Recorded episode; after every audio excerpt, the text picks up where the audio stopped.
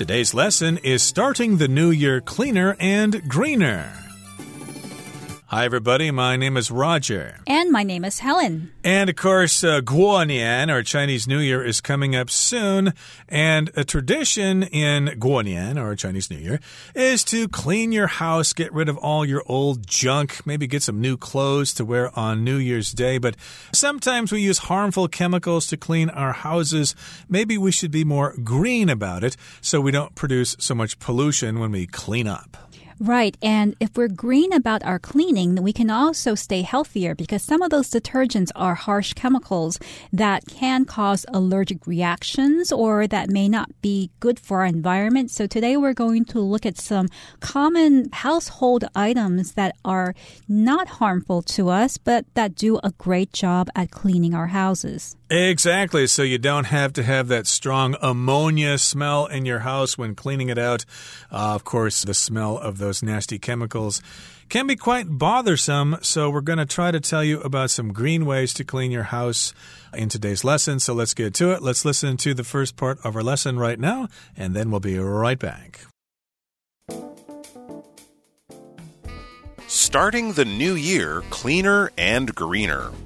It's that time of year again when closets are cleaned out, old furniture is replaced, and every last speck of dust is hunted down and eliminated.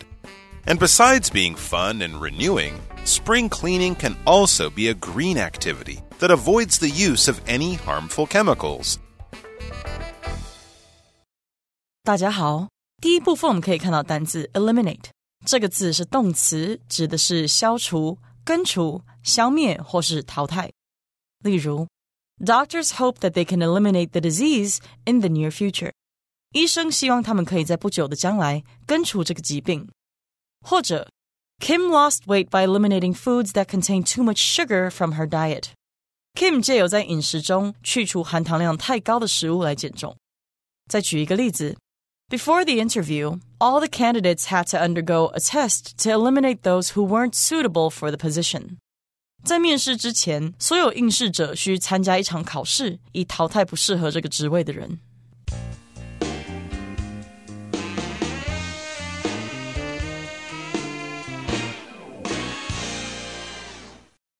So it's that time of year again when closets are cleaned out, old furniture is replaced, and every last speck of dust is hunted down and eliminated.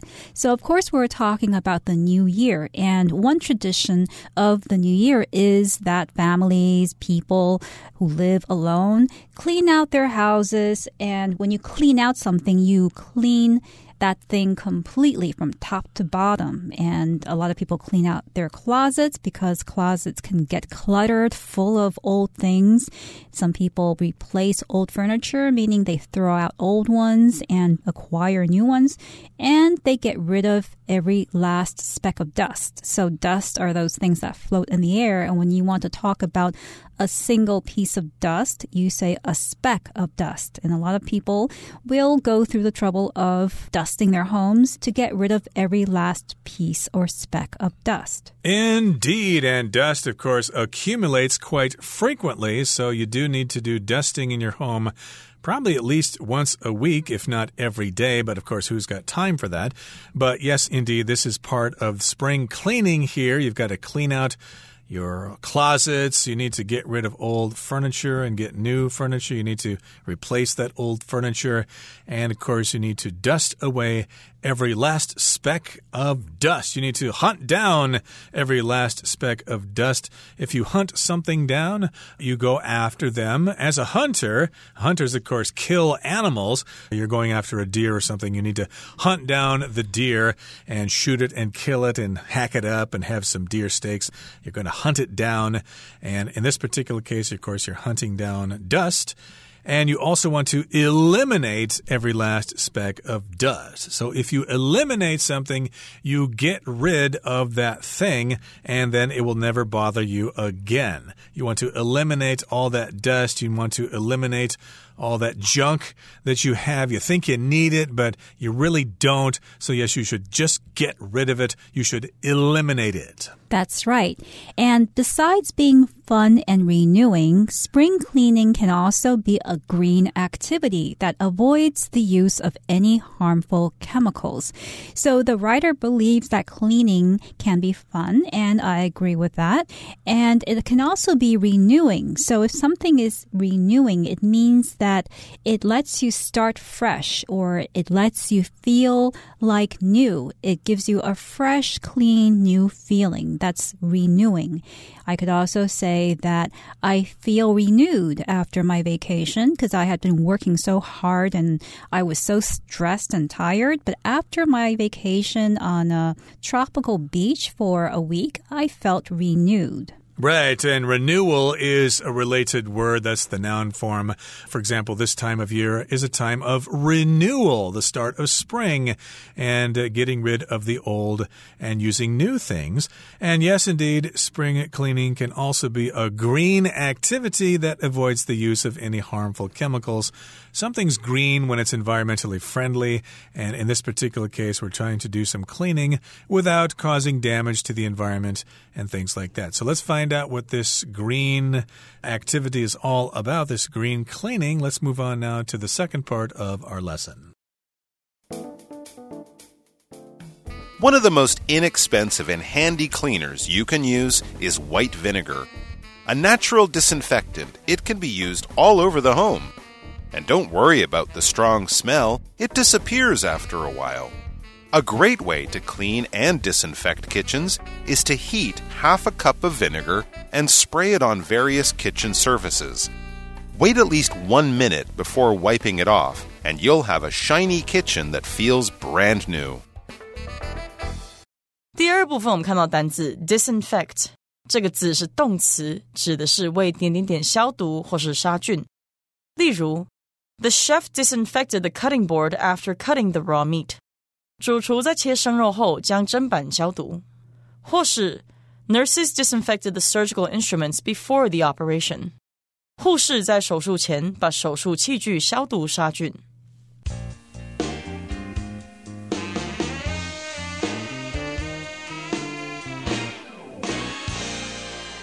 So we're going to look at one aspect of green cleaning. Now, one of the most inexpensive and handy cleaners you can use is white vinegar. So vinegar is a sour liquid and a lot of people have it in their kitchens. They might use it as dressing by combining vinegar with oil and salt for their salads, and vinegar is usually made by allowing wine or cider to become acid. Exactly. And vinegar, of course, is an ingredient in sauce that you dip your dumplings in, along with soy sauce and maybe some sesame oil. Vinegar, of course, is used a lot in cooking, but here you can use vinegar in cleaning. And a natural disinfectant, it can be used all over the home. If something's a disinfectant, well, it kills bacteria or it kills germs. And you don't want those things around in your house because people might get sick. So, yes, indeed, if you use vinegar to, say, clean surfaces in your bathroom or something, you can kill germs by using it. It's a natural disinfectant, it's not artificial, it's not from a factory, and it doesn't have that awful ammonia smell, although vinegar does kind of smell stinky, but as it says later on, that smell will disappear later. Right. A great way to clean and disinfect kitchens is to heat half a cup of vinegar and spray it on various kitchen surfaces. So you can use vinegar to clean and disinfect things inside the kitchen. So to disinfect is to make something very clean and to get rid of bacteria using a special substance, in this case vinegar. And it's related to the word disinfectant. So vinegar is a disinfectant because it disinfects things when you apply it to surfaces. So it's a great idea to use vinegar in the kitchen, but don't just pour vinegar from the bottle onto your kitchen counter. You have to heat it up first. And the suggestion here is to heat up half a cup and then you can put it in a spray bottle and you can spray it on various kitchen surfaces. Right. So in your kitchen, of course, you've got your counter, you've got the top of the stove, maybe the inside of the microwave oven and stuff like that. So you use heated vinegar and spray it on those various surfaces, but you don't wipe it down right away. Wait at least one minute before wiping it off, and you'll have a shiny kitchen that feels brand new. So, yes, indeed, spray the vinegar on those kitchen surfaces, but wait at least one minute, maybe a few more minutes, and then you wipe it off with a rag or a sponge or whatever. And after that, you'll have a shiny kitchen that feels brand new You'll wonder why you hadn't used vinegar to clean the kitchen before. And I suspect you can also use this to clean up your toilet and the sinks in the bathroom as well. Okay, that brings us to the end of the second part of our lesson. Let's move on now to the third part and talk about baking soda. Baking soda is another low cost green cleaning tool, one that both cleans and gets rid of bad smells. Keep some in your fridge to prevent odors, or clean your bathroom by wiping surfaces with vinegar and then sprinkling them with baking soda. This will loosen up any gunk, which you can then scrub away with a sponge or even an old toothbrush. 第三部分我们看到单字 sprinkle 这个字是动词，意思是撒。例如，Lastly, sprinkle some coconut powder over the cake. 最后在蛋糕上撒一些椰子粉，或是 My friend Tom likes to sprinkle a bit of dark chocolate over his morning coffee。我的朋友 Tom 喜欢在他早上喝的咖啡撒一些黑巧克力。再举一个例子，Willis always eats his hamburger sprinkled with pepper。Willis 吃汉堡总是会撒胡椒粉。接下来我们看到动词 loosen，表示使松开或是解开，像是 Brett loosened the lid of the jar for his wife. Brett 帮太太松开了罐子的瓶盖。又或者是 Greg loosened his tie as it was getting hot in the office. 办公室里越来越热了，所以 Greg 解开领带。另外，补充这个字的反义词 tighten，t i g h t e n tighten，意思是使变紧、绷紧或是紧缩。例如，Don't tighten your belt to the point where it's uncomfortable. 别把腰带勒紧到不舒服的地步。再举一个例子：If the government tightens import restrictions, we can't expand right away。如果政府紧缩进口限制，我们就不能马上扩张。最后，我们看到名词 sponge，指的是海绵。例如，We need to buy a new sponge because this one is very dirty。我们需要再买一块新海绵，因为这块已经非常脏了。或者，我们可以说。Matilda used a sponge to clean up the spilled milk. Matilda 用一块海绵擦干洒出的牛奶。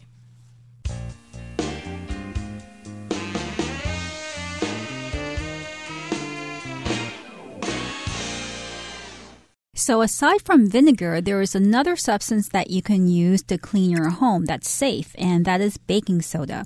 So, it says here baking soda is another low cost green cleaning tool one that both cleans and gets rid of bad smells. So you can use baking soda, which is a powder to get rid of bad smells and to clean things. So keep some in your fridge to prevent odors or clean your bathroom by wiping surfaces with vinegar and then sprinkling them with baking soda. So sometimes our refrigerators will have odors. An odor is a smell, but usually we use odor to refer to a bad smell as opposed to fragrant smell like the smell of flowers. You would use odor to refer to the smell of used socks or sweat or food that's gone bad. And in many cases, people who have food that's been kept in the fridge for too long will have refrigerator odors, which they can get rid of by using baking soda. So, yeah, get rid of those bad odors, those bad smells.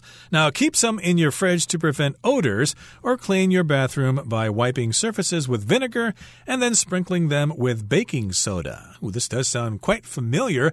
Back home, our bathtub got really disgusting from people taking showers and never cleaning the bathtub. And I went in there with baking soda and vinegar, and boy, that thing is sparkling clean now. Right. So when you sprinkle something like baking soda, which is a powder, you are shaking a small amount of that thing onto a surface. So you can also sprinkle some salt on your food, sprinkle pepper. You can also sprinkle liquids. So you can sprinkle some vinegar as well on the surface of your bathtub and then sprinkle some baking soda afterwards. Indeed. And of course, we often use the word sprinkle to talk about rain when it hasn't really started raining, when a few drops are falling and we say that's sprinkling. Okay. Have you experienced that before when you lived in other countries, Helen?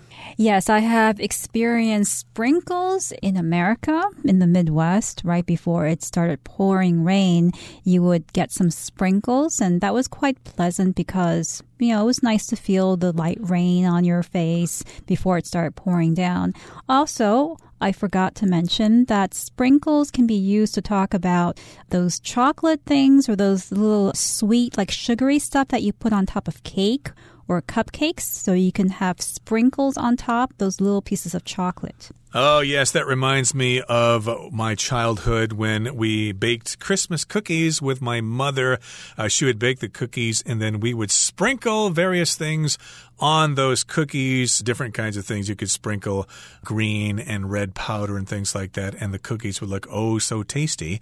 But in this particular case, we're talking about sprinkling those surfaces with vinegar and then with baking soda. So, yes, indeed, you can wipe those surfaces with vinegar, and then after you do that, you sprinkle baking soda on those surfaces. And what will this do? Well, this will loosen up any gunk which you can then scrub away with a sponge or even an old toothbrush. Now, here we've got the word loosen. That just means to make things not so tight. Okay, so for example, many businessmen and businesswomen wear suits and maybe ties to the office. And those things can be really tight if you want to look your best for your clients. But, you know, after work, you go to the restaurant with your friends and your family or something, you're going to loosen that tie, or you might even take it off altogether because it's just so tight. So if something's too tight, you will loosen that thing. You could also loosen your belt as well when you want to sit down and relax. Right. Now, in this case, if something is really concentrated and really stuck together, like I can imagine some oil that's been cooked and that might stick onto a pan and then it becomes gunk. So, gunk is any soft, sticky, kind of dirty substance that's unpleasant. That would be considered gunk. Like if the ground is moist after rain and you step on soil that's muddy, that's moist, then you'll get that gunk on your shoes, on the sole of your shoes that you'll need to get rid of before you step into a house or you need to leave your shoes outside so you don't get the gunk into your house, the floor of your house. Now, in this case, baking soda and vinegar will loosen up any gunk, so it'll make that gunk less sticky so that you can wipe it away or scrub it away more easily. When things get dirty, especially in the bathroom, you have this gunk that is built up on surfaces, and you want to loosen up that gunk so you can wash it away. If you don't loosen it up, it's just really hard to clean those stains. You'll have to use some elbow grease to try to get rid of those stains, but of course, a better way is to use vinegar in combination with baking soda to loosen up that gunk. And what do you do then? Well, you can use a sponge or maybe even an old toothbrush to scrub away those stains. So, of course, a sponge, that's usually a creature in the ocean, but uh, nowadays, of course, we use that word to talk about any device or any substance that's used to clean the kitchen that's like a sponge, but they're usually made out of plastic or things like that. Right. So a sponge is basically a substance that absorbs water. It takes water in, and since it takes water in, it can also take in liquid soap, and you can use it to wipe off and to clean surfaces like pots and pans and kitchen counters. Now, I personally use sponge that's natural, that's made of dried gourd that you can buy, and those last last a long time and they're quite abrasive too. So when it's abrasive, it means it scratches surfaces, but without harming them. And those are really good for cleaning and they're green. Indeed. So there you have it baking soda and vinegar, two ways to clean your house and be green. Of course, you don't want to make your house green, but we're saying you just want to be environmentally friendly. Okay, that brings us to the end of our explanation for today. Let's turn things over now to Hanny.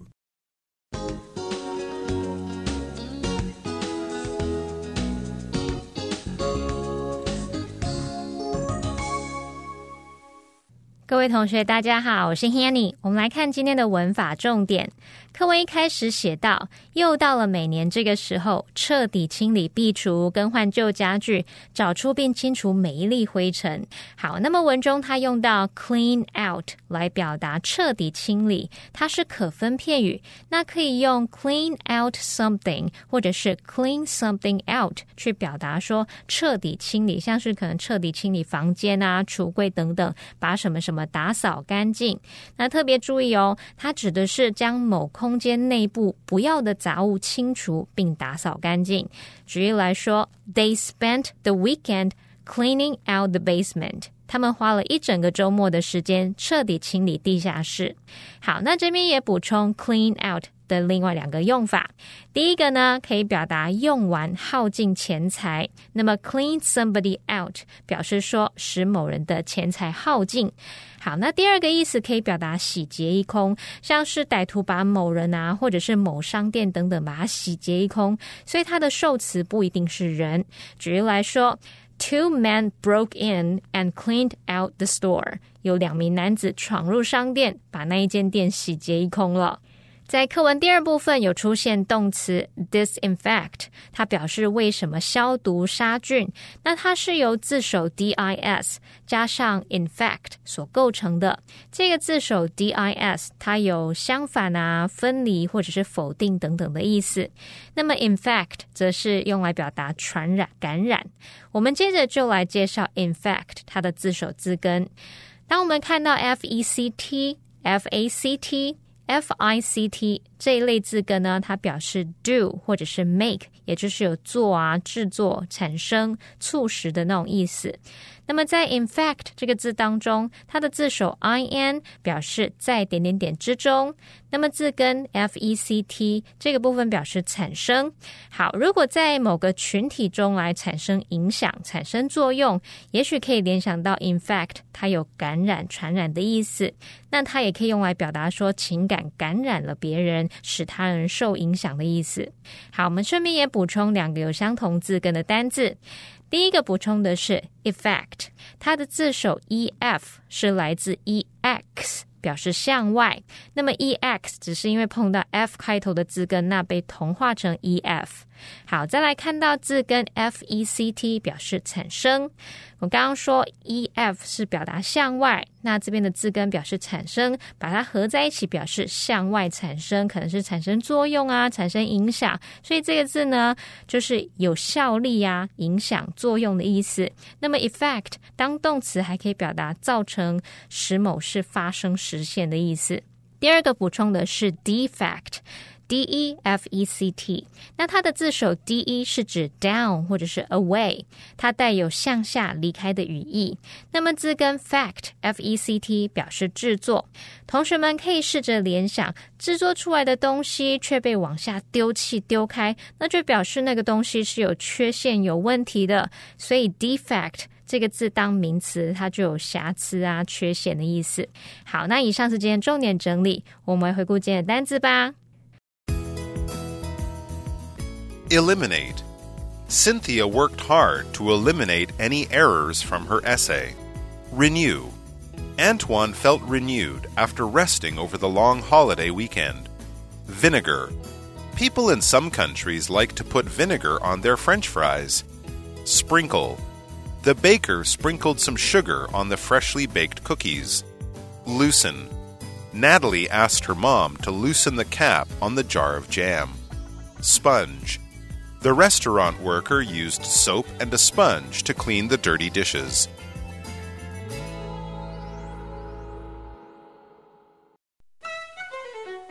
Well, everyone, today's article has come to an end, and I sure hope you enjoy reading along with us. I am Helen. I am Roger. See, See you, next time. time.